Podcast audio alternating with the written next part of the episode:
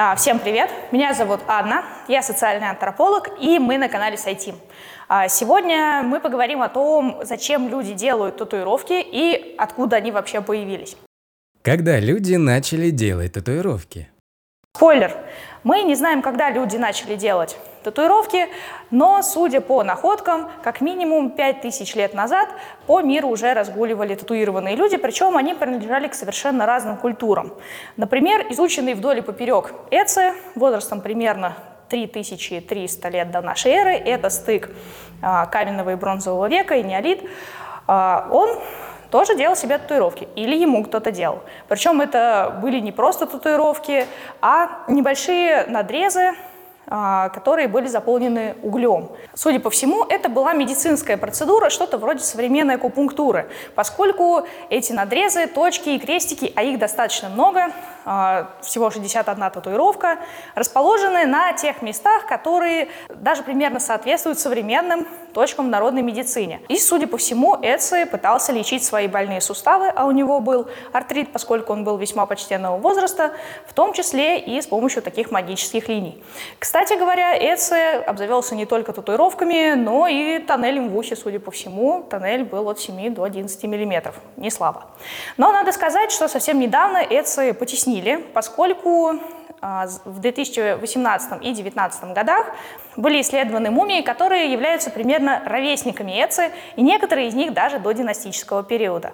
Находки мумий встречаются и в Китае, и в Перу. Словом, на всем земном шаре, кроме Австралии, люди так или иначе делали себе татуировки. Зачем древние люди делали татуировки? Здесь есть э, несколько вариантов, но самый а, простой и очевидный. Тело — это текст, особенно если общество бесписьменное. Кроме того, сейчас нам очень важно отмерять время точно, вплоть до секунд. Для человека, живущего в традиционном обществе, это вовсе не обязательно. Самое главное – это его статус в обществе. Воин это или ремесленник, а девочка это или женщина, мальчик это или мужчина. По каким поводам делали татуировки? До начала 20 века татуировка в целом была сложной и достаточно неприятной процедурой. Да и сейчас мы от боли, можно сказать, до конца не избавились. Чаще всего татуировку делали во время обряда инициации, то есть когда девочка становилась женщиной, а мальчик становился мужчиной. Эти обряды были достаточно длительные, неприятные, порой даже опасные для жизни и психики, и поэтому татуировка – это еще относительно безобидный способ доказать вашим соплеменникам, что вы уже взрослый состоявшийся человек, потому что в некоторых племенах дело доходило до выбивания зубов или даже до ампутации фаланг пальцев. А что было с татуировками в Европе? Считается, что в европейской культуре татуировки не встречаются. Это не совсем так, поскольку в письменных источниках они фигурируют аж с V века до нашей эры. А, поэтому обратимся к древним грекам, куда же без них. А, например, Геродот очень много писал о фракийских татуировках. Фраки жили на территории современных Балкан, и по описанию Геродота фракийские женщины делали себе татуировки на руках и ногах. Кроме того, он подчеркивал, что письмена носили э, статусный характер. Интересно, что именно на Балканах сохранилась одна из самых необычных традиций татуировок, причем это женская татуировка. Когда Балканы принадлежали Османской империи, женщины наносили себе знаки на тело и таким образом оставались в безопасности, поскольку турки-мусульмане их попросту не трогали. Парадоксально, в мусульманском мире татуировки тоже распространены. Пожалуй, самыми необычными из них являются татуировки курдских женщин, которые называются дек. Сейчас они практически исчезли. Балканские татуировки известны со средневековья. И где-то 16 века появляются первые сообщения о том, что татуировки активно делают, например, паломники, которые идут в Иерусалим, солдаты или моряки. То есть это люди, которым нужно было однозначно показывать свой статус в обществе. Ты доходишь до Иерусалима, набиваешь себе татуировку, желательно побольше, на всю руку, желательно с указанием года паломничества, и таким образом твой авторитет среди других паломников взлетает практически до небес. Кто придумал сводить татуировки? Сами греки наносили рисунки или письмена на лбы своим военнопленным. Поэтому именно греки придумали, как татуировку сводить. Причем этот рецепт прожил больше тысячи лет и фиксируется уже в византийских источниках. 316 году при Константине было запрещено клеймить рабов и гладиаторов, поскольку это считалось искажением божественного образа. Все-таки именно при Константине христианство становится государственной религией. Но, правда, их запретили клеймить только на лице, потому что на предплечьях все еще было можно, там божественный образ не искажался. Спустя несколько веков, в 787 году, татуировки были запрещены вообще. Интересно, что де-факто это не означало их исчезновение, поскольку появилось целых два святых с татуировками на лице. А, итак, два брата, Феофан и Феодор, были заклеймены на лбу а, письменами из 12 строф за то, что они не поддерживали богоборческое движение. А, богоборческое движение благополучно закончилась, братьев признали святыми, так что татуировка не является препятствием даже к святости. В письменных источниках мы встречаем татуировки не только э, при описании интриг папского двора, но и на территории современных Великобритании и Ирландии. Э, кельты делали татуировки, и христианизация далеко не сразу эту традицию уничтожила. Уже в VIII веке папские посланники сообщают в Ватикан, что люди продолжают наносить на свое тело драконов и змей, и, судя по всему, эта традиция еще какое-то время продолжала жить. А с викингами дело обстоит несколько сложнее. Это один из самых популярных этнических стилей в современности, но делали ли викинги татуировки, мы точно не знаем, поскольку о них упоминает несколько арабских авторов, а вот сами скандинавы что-то не торопились раскрывать эту тайну. В сагах упоминаний татуировок, можно сказать, и нет. Поэтому, если они и были, то они были только для своих. К XI веку татуировки из письменных источников исчезают. Последние упоминания татуировок в Европе относятся к XI веку, и связано он не с кем-нибудь, а с королем. Точнее, с Гарольдом II, который проиграл Вильгельму Завоевателю и погиб в битве при Гастингсе в 1066 году. Тело короля смогли опознать только по татуировке. Он выбил имя жены и название государства, которое он правил. Интерес к изучению татуировок вернулся только в 15 веке с эпохой великих географических открытий. Интересно, что первые профессиональные татуировщики и сами были моряками. Например, американский татуировщик Сумюэль Орейли, изобретатель первой электрической тату-машинки. А, в конце XIX века морская татуировка стала распространяться и среди аристократии. Среди обладателей таких знаков были, например, английский король Эдуард VII, английский же король Георг V и его двоюродный брат, император Николай II. Последние двое сделали татуировки во время визита в Японию. А, только если Георг V никому это не показывал, то Николай II с удовольствием демонстрировал татуировку, поэтому ее можно видеть и на многочисленных фотографиях.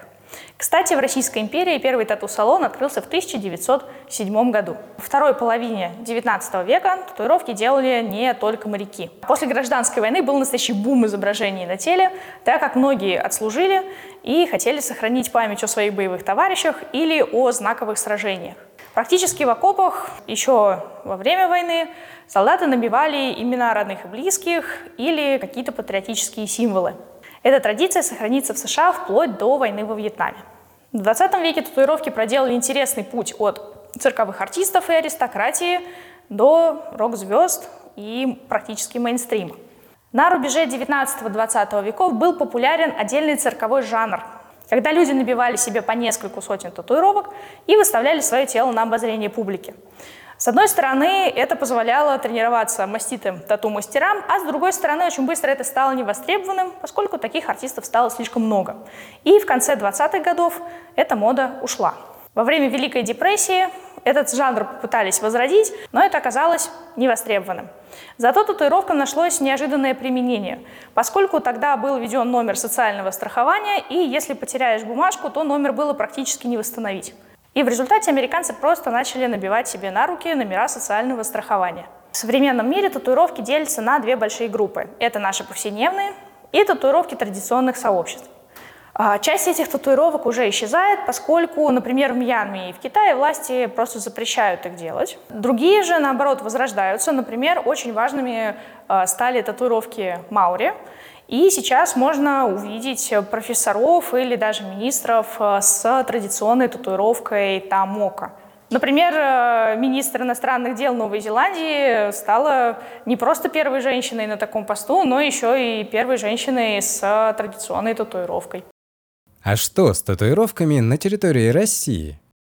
Если вы думаете, что уж на территории России люди не делали татуировки, так вот, делали. Причем самые ранние из них относятся к пазырыкской культуре, это еще скифское время. Когда в XVIII веке начали изучать Сибирь, оказалось, что там живет огромное количество людей с шитыми лицами, то есть те, кто делал татуировки. Для якутов, ивенков, ивенов и практически всех народов э, Дальнего Востока и Чукотки татуировка была очень важным способом отличить представителя своего племени от чужого. Сейчас э, эти татуировки уже практически исчезли, остались только родственные им у инуитов Аляски. Как сформировались современные стили тату?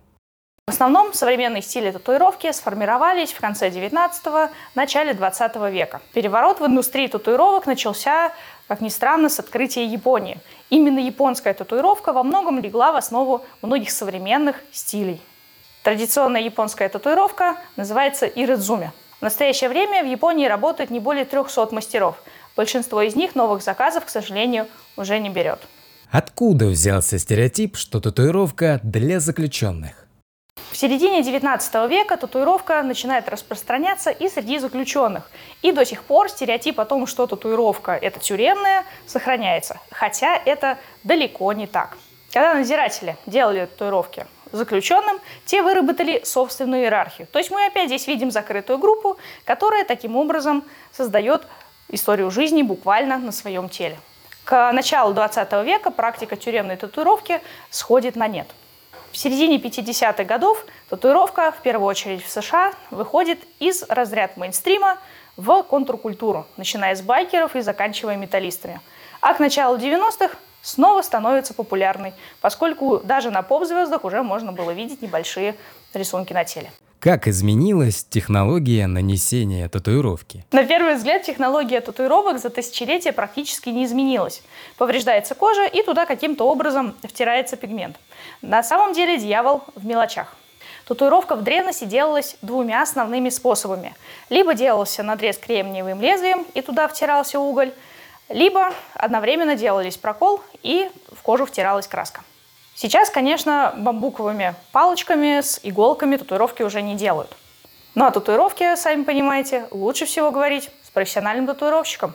Как изменилась технология нанесения татуировки? Мне кажется, в принципе, она да, стала сложнее. Ну, технически, наверное, проще как раз все упрощается именно в плане материалов – вот, оборудование и прочее. Сама по себе татуировка, она, конечно, сильно развилась по сравнению с тем, как было последние там, лет 10 назад. Тот же самый реализм, очень многие возможности дал там интернет, вот, возможность взять фотографию там, типа, и перенести ее там, на кожу.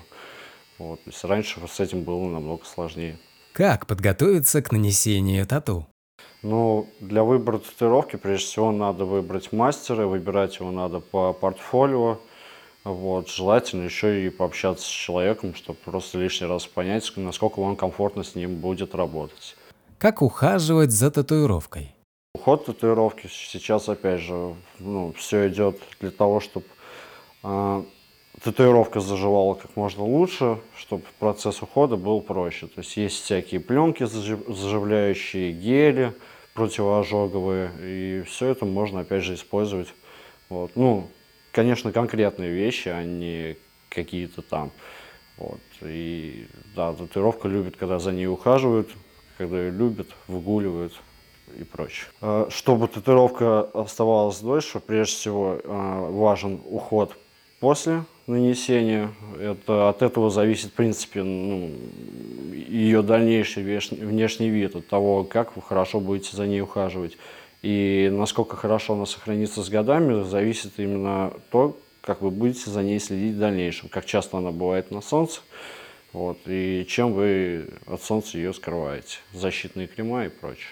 А как обстоят дела с санитарией и гигиеной? Еще лет, э, так скажем, 5-10 назад преимущественно все сидели на индукционных э, машинках, э, соответственно, там были элементы, ну не самой машинки, а элементы, которые нужно было стерилизовать. Сейчас все это упрощается и переходит на модули. Сейчас все одноразовое, тебе нет смысла там ничего стерилизовать-то и не нужно, потому что ты воспользовался и выкинул.